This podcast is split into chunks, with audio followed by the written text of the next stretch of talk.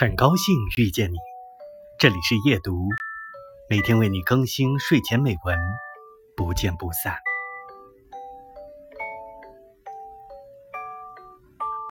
我们都曾经如此敏感，丝毫不费力的察觉到对方的每一丝敷衍，也辨得出自己是退而求其次，还是不二之选。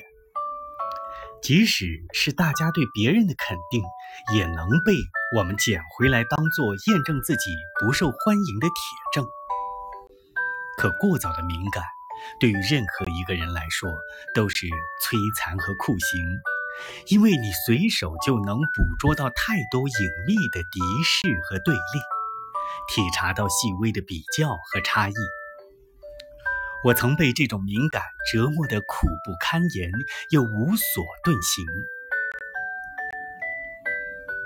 我问过自己无数遍，为什么就不能对这个世界理直气壮地说不，说好，说讨厌，说喜欢，而偏要在应答前偷瞄别人一眼？